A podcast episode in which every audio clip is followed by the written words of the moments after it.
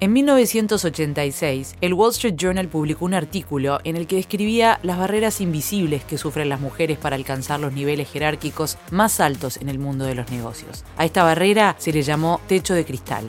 Esto es Rompecristales, información para reducir la brecha de género. Hoy, desde nuestras casas, vamos a conversar con Mónica Botero para romper el cristal de la violencia de género. Por primera vez vamos a hacer rompecristales a distancia y por muchas razones. Una de ellas es que estamos convencidos de que así sumamos nuestro granito de arena para la contención de la epidemia.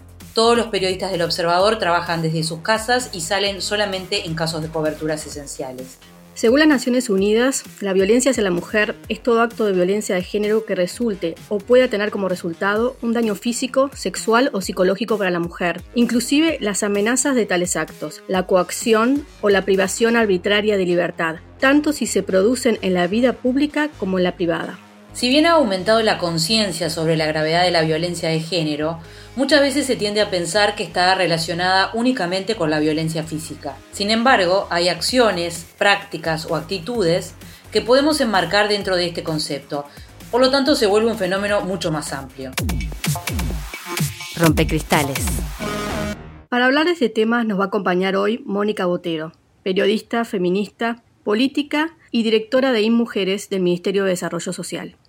Mónica, ¿cómo podemos identificar estos tipos de violencia? No son tan sencillos de, incluso de clasificar. Según los estudios internacionales, pero también lo que dice en nuestra ley vigente, la 19.580, contra la violencia hacia las mujeres, se identifican varios tipos de, violencia de género. La física, por supuesto, la psicológica, que es la que, estamos eh, creo que, en el proceso social que hemos estado haciendo de visualización de, violencia de género la, podemos entender más claramente, es lo que también se puede llamar abuso emocional, ¿no?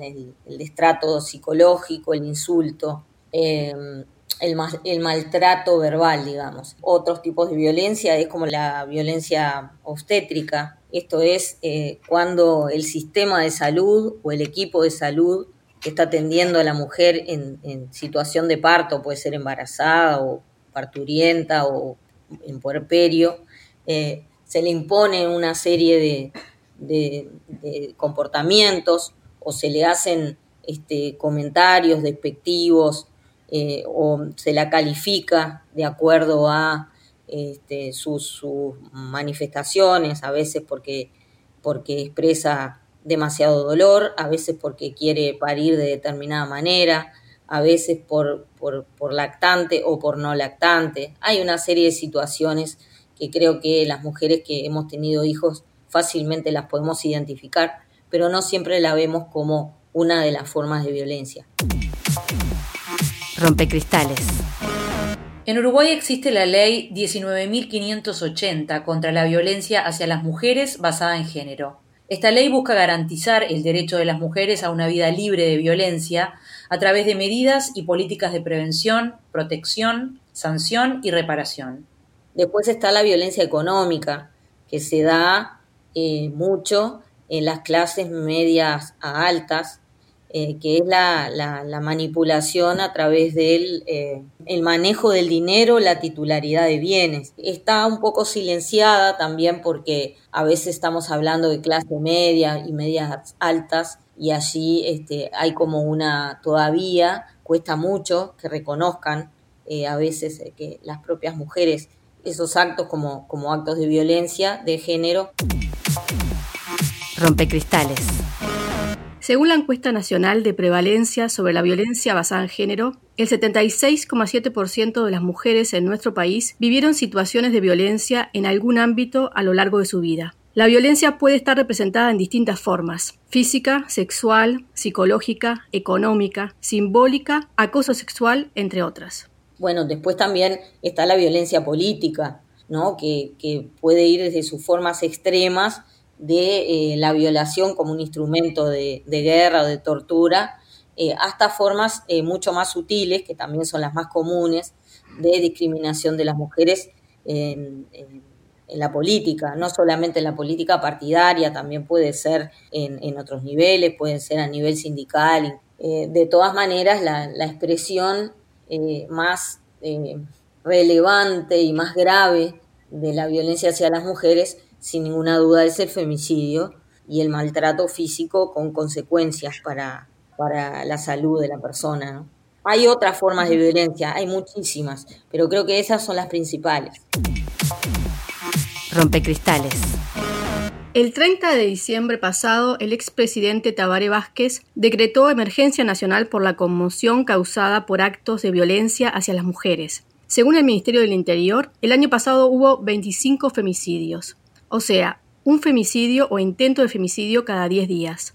Digamos, hay, un camino, varias de las violencias que, que, nombraste, por ejemplo, la violencia verbal, la violencia psicológica, preceden o no necesariamente. Mira, la violencia psicológica por supuesto, e, es más, es más común y más frecuente que la violencia física. Pero la violencia física muy raramente sucede si antes no hubo una violencia psicológica. Esto es, lo que se llama eh, la rueda del poder empieza eh, con, digamos, cuando a una mujer, una pareja, expareja o una persona que está en una situación de poder notorio respecto a ella, le da el primer sopapo, eh, ella ya está convencida de que se lo merece.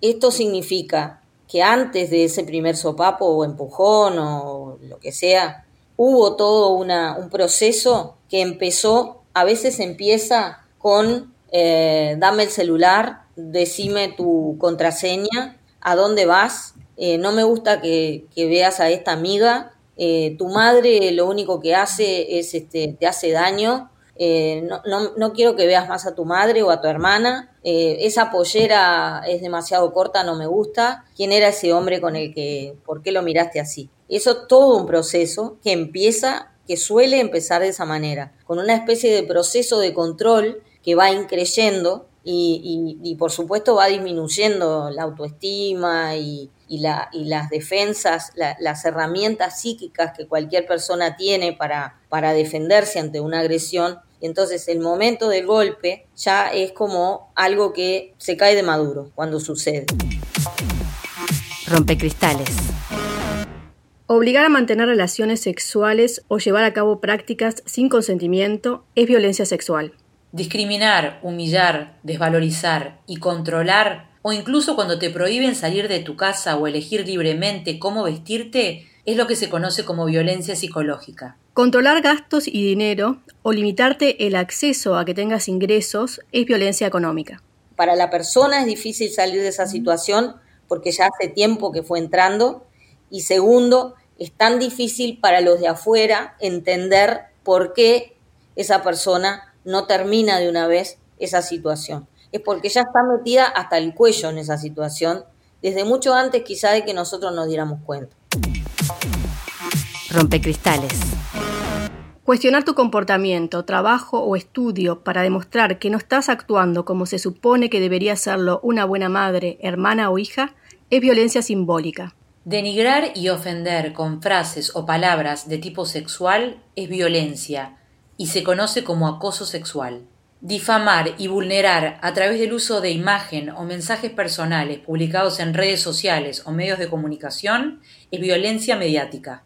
Como sabemos que todos, todos estos fenómenos de violencia con todos estos grados y estas características que describías recorren a toda la sociedad, que no es este, eh, de, un solo barrio, de una sola eh, clase socioeconómica o de una sola forma de educación, em, a veces es muy difícil eh, poder identificar ese inicio, ¿no? Este, ¿Qué recomiendan los expertos como para la propia persona? Ya no digo el ambiente o el contexto que vos decís se da cuenta a veces muy tarde. Pero para, la, para uno mismo como mujer, ¿a, qué estar atento? Hay, bueno, múltiples instrumentos. Este, nadie tiene la, solución definitiva, pero hay muchas estrategias que de hecho están aplicando muchos, la mayoría de los países este, occidentales por lo menos, y también el nuestro, que es eh, mm, por ejemplo, nosotros, para ir bien cerquita y bien concreto acá a Uruguay, en, desde Mujeres hace ya, y, esto surgió de la red uruguaya contra la violencia, hace como por lo menos 3, 4 años eh, se, se, generó el programa, el proyecto que se llama Noviazgos Libres de Violencia. Eh, ¿Por qué? Porque es una forma, es un trabajo que tiene que ver básicamente con la sensibilización a los chicos más jóvenes que empiezan, eh, que inician una vida de pareja, que pueden empezar con parejas como más serias, ¿no? Con, de novios y de, salidas, para que entiendan que eh, nadie tiene derecho a decirte por dónde te, que, te tiene que llegar la pollera, nadie tiene derecho a pedirte tus contraseñas personales de nada, nadie tiene derecho a decirte que no quiere que veas a determinado amigo o eh, ese tipo de, cultura que tenemos que cambiar sobre que no te no, no es una, una expresión de, cariño y de interés el que el otro te controle, eh, sino que es eh, eso es, es como el germen de un vínculo que se va a patologizar, eh, es importante que lo entendamos todos. La forma de, entrarle, digamos, de atacar esa, e, esos, esos vínculos de poder, digamos, que, que, se establecen y que vienen desde tiempos inmemoriales, ¿no? Desde el hecho de que, bueno, las mujeres no votábamos y a nadie se le ocurría, les parecía una barbaridad hace nada más que un siglo y poco que las mujeres votáramos eh, y que además votamos hace mucho menos de un siglo y mucho más disparate les parecía que, que pudiéramos ser elegidas, todo esto estaba consagrado por ley. Tampoco podíamos heredar, tampoco podíamos ser titulares de nuestras cuentas bancarias y estoy hablando de hace cuatro décadas. Esto es para que entendamos que estamos en un proceso que es muy novedoso y que cuesta eh, cambiarlo porque significa cambiar una cultura instalada, que es ese vínculo de poder que se termina estableciendo en, bueno, en, todo, en, toda la interacción humana, digamos, está en juego el poder de alguna forma, ¿no? Pero bueno, en formas más amigables o menos. Pero en, en las relaciones de pareja quedaba claro, nosotros hablamos del jefe de la familia, nosotros hablamos de el, buen padre de familia. Muy pocas veces escuchamos hablar de la buena madre de familia. Porque cuando hablamos de eso estamos hablando del que protege, estamos hablando del que provee, en, el fondo estamos hablando del que manda, porque el que provee es el que manda. Entonces, a veces quienes creemos que tenemos que tratar de cambiar esa cultura para generar una igualdad por un tema de justicia y de derechos humanos, sabemos que para esto lo que tenemos que cambiar es toda una cultura de, relacionamiento y que eso lleva mucho trabajo y que es un proceso. Y creo que se ha hecho muy rápido, porque eh, cuando en, el año 90 hice mis primeros informes sobre violencia doméstica en búsqueda, todavía iba en las, en las comisarías, el comisario que le iba a preguntar esto me decía, bueno señora, pero entienda que a veces lo que pasa es que el hombre llega cansado de trabajar y ella va y le trae la sopa fría y bueno, tuvo un mal momento, ¿no? Es hoy, si un comisario le dice eso a una periodista, tiene una sanción, va preso y seguramente lo degraden, ¿no?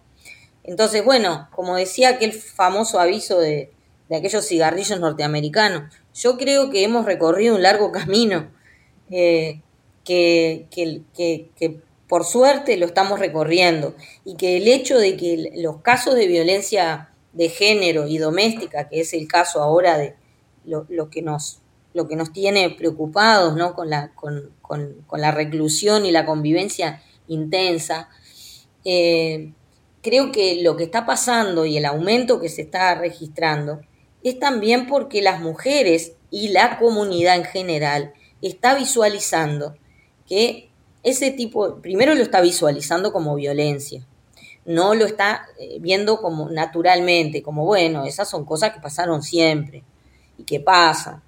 Tampoco se está viendo como un, tema de pareja, cerrar la puerta es problema de ellos. También ha entendido eso de que, bueno, si ella vuelve, por algo será, eh, que tiene mucho de realidad. A veces la vuelta a la situación, la vuelta a su casa, a la pareja, es simplemente una estrategia de sobrevivencia, o porque tiene miedo, o porque no tiene otra forma de sustento económico, o porque no tiene redes familiares.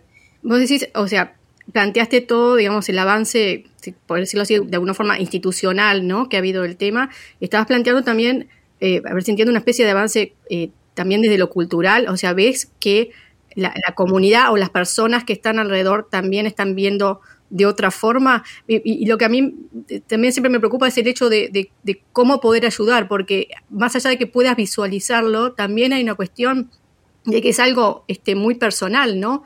Cómo meterse o cómo, cómo este, poder este, dar una mano, eh, entendiendo eh, esa importancia de, la, de, las redes de contención y que es muy difícil salir sola de una situación. Yo creo que el avance institucional se dio porque hubo un avance social, sobre todo cultural.